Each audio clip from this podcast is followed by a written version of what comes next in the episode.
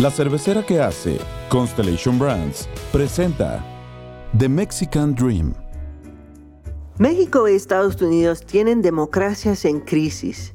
Por un lado, en Estados Unidos, después de cuatro años bajo la presidencia de Donald Trump, el país no ha logrado superar las divisiones que la elección de 2020 generó y en muchos estados han iniciado un ataque frontal contra el proceso electoral, el acceso al voto y las instituciones.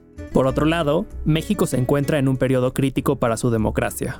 Desde los ataques del presidente al INE, periodistas e instituciones, hasta el desencanto de los ciudadanos con el estado del país. Todo parece indicar que el problema para la democracia mexicana no es el partido en el poder, sino el diseño e incentivos del sistema político actual. Frente a este escenario, ¿cuál es el futuro de la democracia en México y en Estados Unidos? Una gran democracia debe progresar, o pronto dejará de ser o grande o democracia. Theodore Roosevelt. Como canta Raúl Seixas en su canción Preludio, el mundo es de quienes hacen realidad sus sueños. Soy Roberta Jacobson, ex embajadora de los Estados Unidos en México. Sin importar dónde o cuándo realices tus sueños, soy Carlos Galina, especialista en política de Estados Unidos. Hay sueños que soñamos solos. Soy Mia Armstrong, periodista e internacionalista. Hay otros que se sueñan en conjunto. Soy Ruth Valladares, docente y chocolatera cultural. Esos son los que se hacen realidad. Soy Germán Santillán, un emprendedor que cree en la fuerza de los sueños de los más vulnerables. Actualmente, México y Estados Unidos tienen verdaderas democracias. Carlos, ¿qué piensas? Creo que tenemos el ideal de una democracia y es un ideal que se está cuestionando en ambos países. Por un lado, en Estados Unidos se está teniendo una conversación muy profunda sobre una democracia que lleva más de 200 años existiendo, pero que no le ha funcionado a todos de la misma forma. Desde repensar la forma en la que los padres fundadores diseñaron el país con base en la esclavitud, hasta en la forma en la que las instituciones están diseñadas, en Estados Unidos están teniendo conversaciones sobre cómo reformar el sistema. Por el lado de México, creo que el tema es aún mucho más complicado. ¿Por qué? Porque se nos vendió la idea de una democracia electoral, de que el acceso al voto libre y secreto y la transición de partidos iba a traer una revolución institucional y sistémica en el país, y tal parece que nos quedamos solo con las elecciones. Sí, tenemos elecciones libres y secretas, pero distamos mucho de tener una democracia donde los ciudadanos tengan sus intereses representados en las instituciones. Muy bien dicho, y yo creo que es exactamente el punto de que las elecciones no son suficientes para una democracia. ¿Qué piensa Ruth? Concuerdo mucho en lo que dice eh, Carlos en, lo último de su comentario. La verdad es que creo que desde hace algunos años para acá, que digo, también a la par yo me haría la pregunta si realmente el, ideal completo de democracia estuvo alguna vez en la mente del, del mexicano porque yo he visto que democracia lo relacionamos con ir a votar y se acabó, ¿no? Pero creo yo que una democracia Incluye cosas como la participación constante, la información, el hecho de, cuestionar las acciones de nuestros representantes, de formar colectivos que representen realmente los intereses tal vez de una colonia, de una escuela, eh, etcétera. Entonces, creo que para que México llegara o llegue a un ideal de democracia como debería de ser, hace falta recorrer mucho camino. Y justo el actuar individual de cada uno de nosotros como ciudadanos de este país, creo que puede contribuir a modificar esa, esa idea que nosotros tenemos como democracia aquí en México. Sí, e, es, es, muy interesante. Yo creo que la idea de que todos tenemos que participar, que tenemos una responsabilidad, no, no solamente tenemos derechos, pero sí tenemos responsabilidad. ¿Y, y cómo ejercemos esta responsabilidad en una democracia? Nosotros tenemos la culpa también. ¿Qué piensas, Mía, sobre ese, esa responsabilidad de, ciudadano? Sí, yo, yo creo que tienes razón. La democracia no es un sistema que construimos y ya lo dejamos. Qué padre, ya funciona nuestra democracia, ¿no?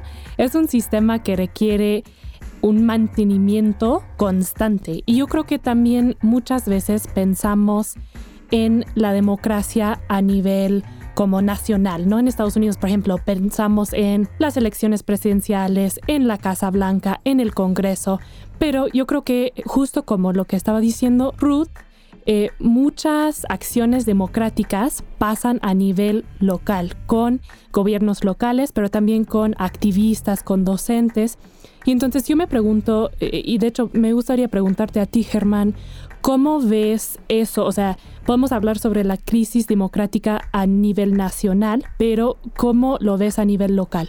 Pues yo creo que esa pregunta mía tiene que preocuparnos a todos, porque tanto Estados Unidos como México son países megadiversos, no solamente hablando en el tema cultural o en el tema medioambiental, sino que existen comunidades que han logrado formar diferentes métodos para organizarse. ¿no? Simplemente nosotros lo hemos visto en Oaxaca. Eh, algunos de los municipios que tenemos en nuestro estado todavía se rigen por usos y costumbres y probablemente algunas de estas prácticas se pudieran considerar como si estuvieran fuera de la ley. Sin embargo, ese tipo de decisiones que se dan entre las personas que habitan en una población le permiten sobrevivir, le permiten darle coexistencia a todas las eh, ideas que surjan de la comunidad y al mismo tiempo estos propios sistemas nos permiten eh, pues darle un rumbo más certero a la realidad de las comunidades. Entonces yo creo que esta parte de ver la democracia como un proceso que siempre se encuentra en constante cambio y que siempre nos está demandando participación propia y ciudadana, tiene también sus matices. Y creo que uno de los errores que hemos cometido tanto generacionalmente hablando y a través de los años, es no entender estas pequeñas diferencias que existen entre las comunidades. Y, de hecho me gustaría también conocer pues la perspectiva de Carlos, ¿no? Desde eh, la ciudad, cómo es que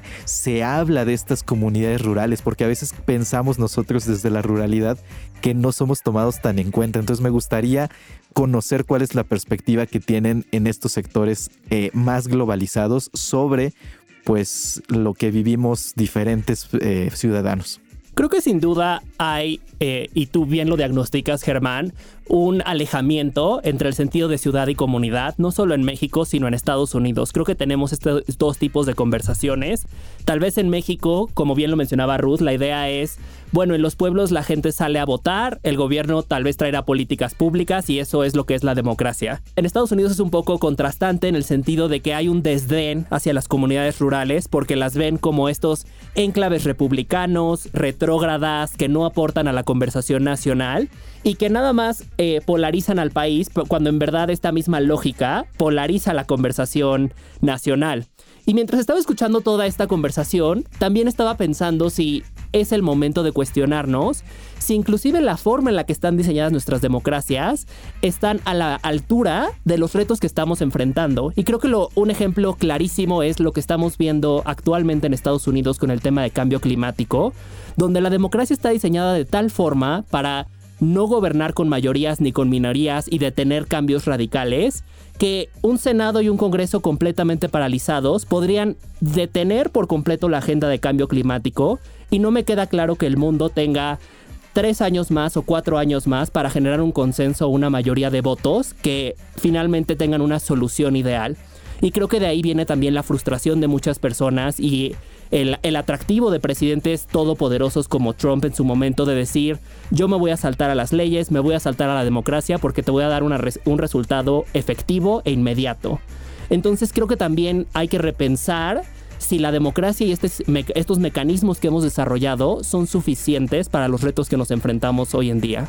Yo creo que es muy interesante hablar de las instituciones que hemos creado como ciudadanos y que deben funcionar de fortalecer la democracia, pero que necesita a nosotros de nutrir las instituciones, de asegurar que ellos están respondiendo a las necesidades de la población y que en, en este mundo tan polarizado, porque muchos países están viviendo momentos muy, muy polarizados, están funcionando nuestras instituciones. Nuestras instituciones a nivel comunitario, a nivel estatal, a nivel, a nivel nacional.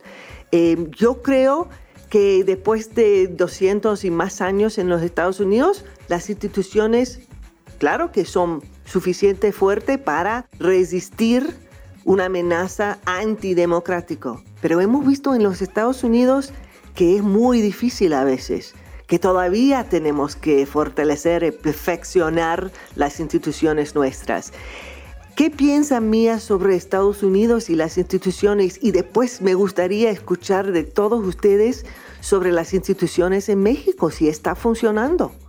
Mía. Yo creo que lo que dijo Carlos, eh, Carlos tiene mucha razón. O sea, este hecho de que dos o tres personas pueden de repente detener la agenda de acciones para luchar en contra del cambio climático, eso para mí no es democrático. O sea, podemos ver lo que está pasando en el Senado de los Estados Unidos, donde hay dos, tres personas que pues básicamente están determinando el destino del país. Eso no es la visión que yo tengo de la democracia o de cómo la democracia debe de funcionar.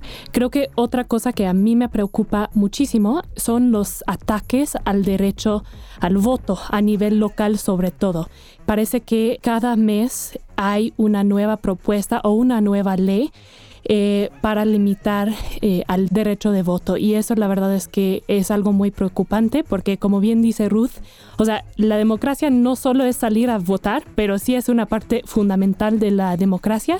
Y entonces si todos no pueden hacer eso, pues ahí sí tenemos un problema muy grande. Y creo que también tiene que ver eh, con la educación o la forma en la que se nos ha inculcado la participación como ciudadanos.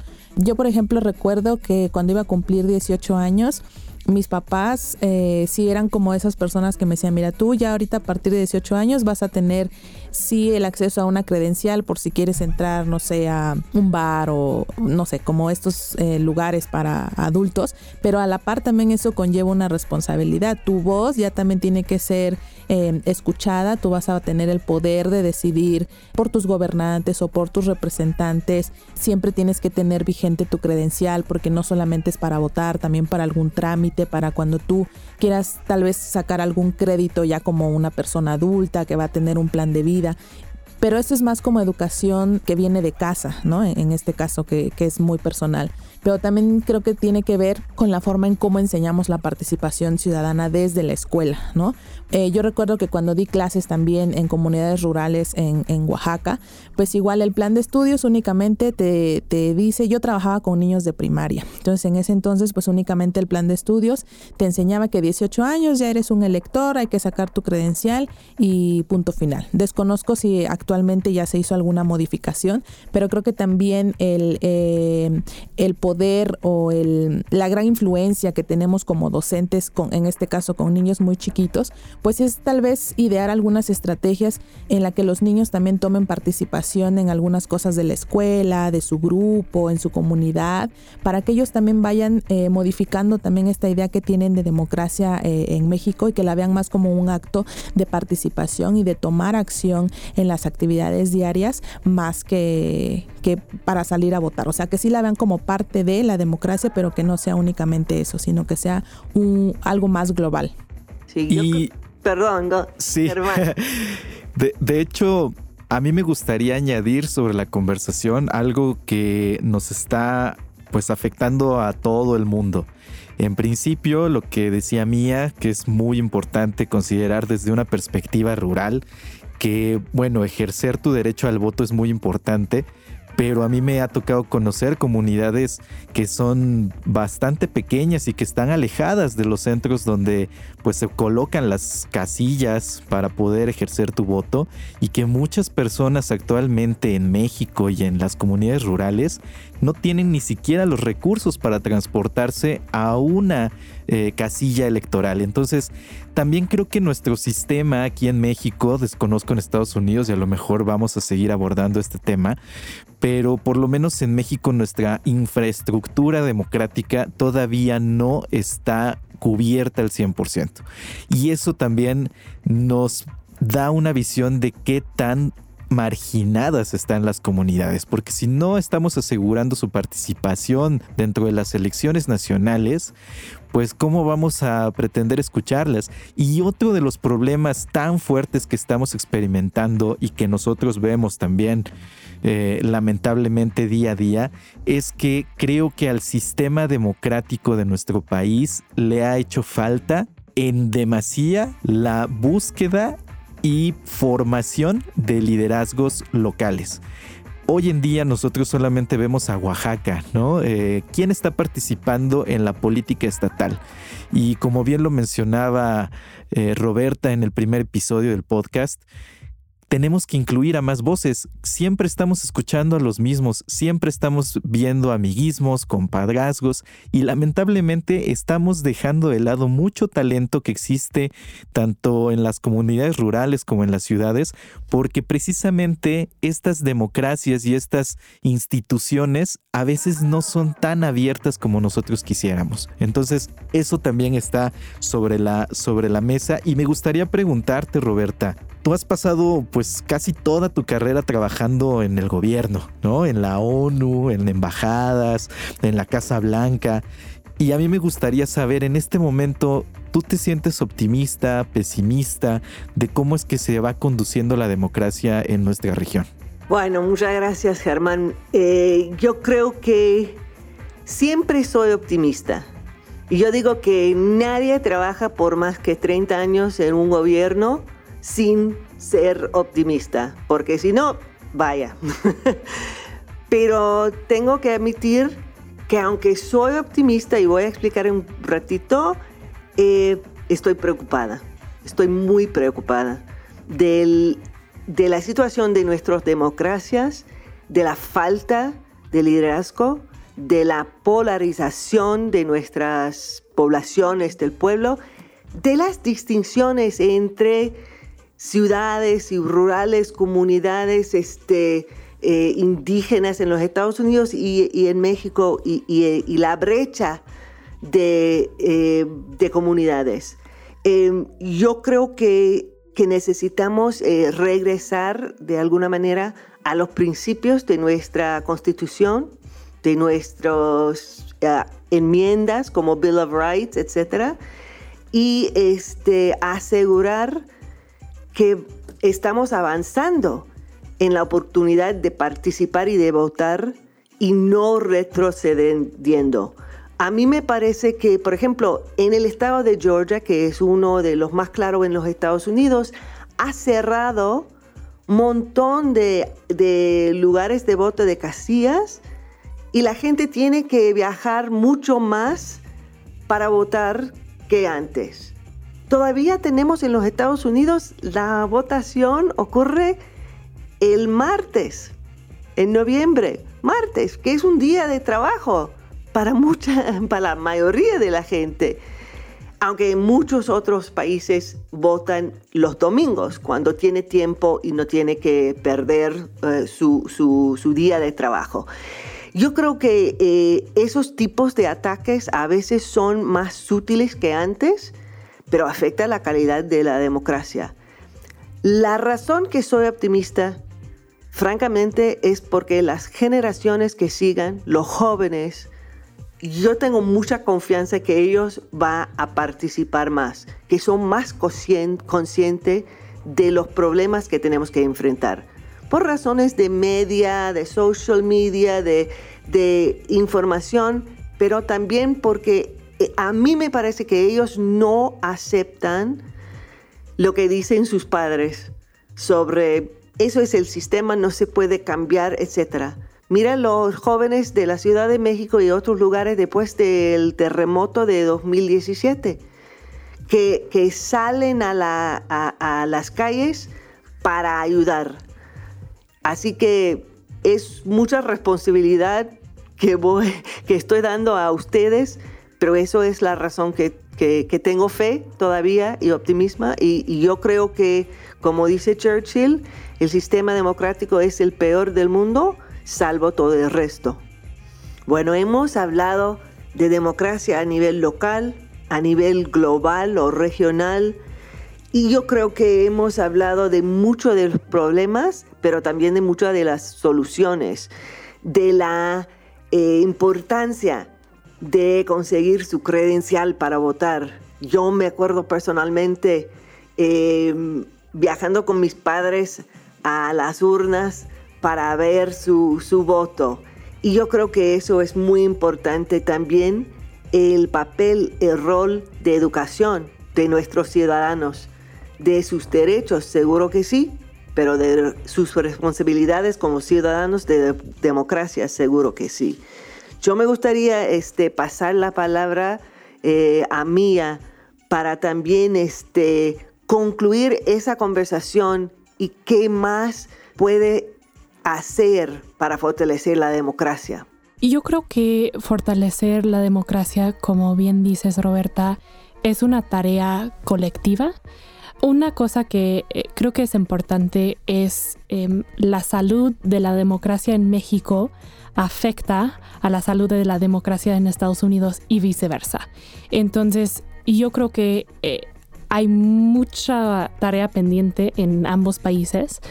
Em, creo que eh, dentro de las cosas más importantes para mí son pues proteger el derecho al voto, eh, la educación, como mencionó Ruth, pero también como mencionó Carlos, repensar un poco sobre nuestros sistemas y nuestras instituciones, preguntarnos qué tipo de democracia queremos construir para el futuro y cómo podemos crear una democracia más incluyente y eficiente. Y eso, por supuesto, incluye no solo la democracia a nivel nacional, sino también la democracia a nivel local, como mencionó Germán. Excelente, excelente. Y yo creo que una de las cosas muy importantes es exigir a los jóvenes, eh, la próxima generación, votar, porque sabemos que las encuestas em, nos demuestran que los votos de ese grupo, de ese cohorte de jóvenes, menos votan y realmente es importante. Muchas gracias a todos. Les invito a todos a escuchar al siguiente capítulo de The Mexican Dream, cómo nos vemos, temas de cultura y estereotipos. ¿Cómo perciben los mexicanos sobre Estados Unidos y viceversa?